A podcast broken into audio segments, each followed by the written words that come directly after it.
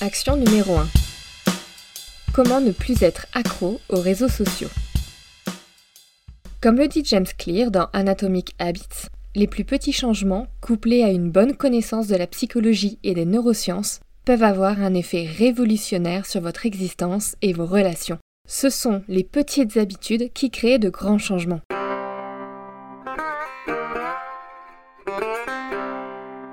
Par conséquent, dans ce tout premier action, je ne vais pas vous conseiller de faire un jeûne numérique de deux semaines pour vous reconnecter à la nature.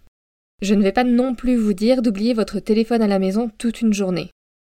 À la place, je vais plutôt vous parler de minimalisme numérique, notion concrétisée par Cal Newport. Le minimalisme digital ne consiste pas à éliminer toute technologie de notre quotidien. Il s'agit plutôt de se demander est-ce la meilleure façon d'utiliser la technologie pour soutenir ce à quoi je tiens? Ce à quoi vous tenez étant ici votre santé mentale, vos relations aux autres, la planète, etc. J'imagine. Voici 5 actions concrètes pour développer une meilleure relation avec votre téléphone et les réseaux sociaux.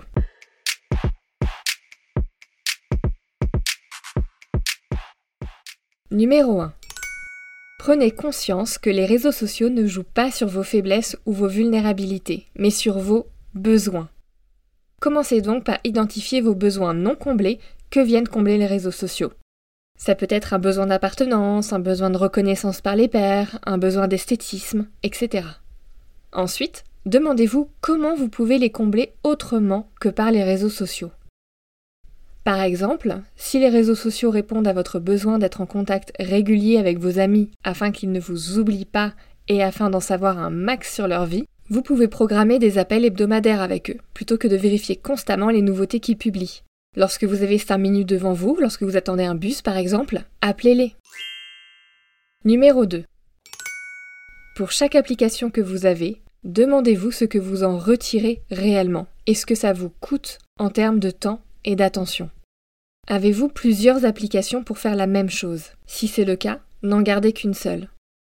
Êtes-vous sûr de ne pas pouvoir effectuer une tâche d'une autre manière? Par exemple, si pour vous renseigner sur l'actualité vous allez sur l'application du Monde, puis Twitter, puis les articles proposés par la page Google Chrome, écoutez plutôt un podcast comme Hugo Décrypte, une fois par jour, qui vous décrypte l'actualité. Résultat, une application au lieu de trois.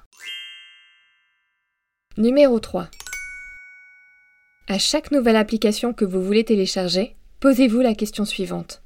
Est-ce que cette application me profite vraiment? Est-ce que cette application soutient mes valeurs et ce que j'essaie de faire? Vais-je potentiellement me sentir moins bien à cause de cette application? Numéro 4. Sur les réseaux sociaux, faites régulièrement un tri dans les personnes que vous suivez. Ne gardez que celles qui vous font vous sentir bien, qui vous sont utiles ou qui vous inspirent. Numéro 5. En dîner, avec des amis ou en famille, laissez votre téléphone dans votre sac. Ne le mettez pas sur la table. Laissez-le hors de votre champ de vision. Vous serez beaucoup plus attentif et présent au moment que vous vivez.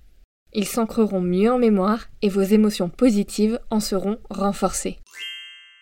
Pour finir, gardez en tête que l'objectif n'est pas de rejeter définitivement les innovations technologiques ou les réseaux sociaux mais de changer votre façon d'interagir avec. À vous de jouer.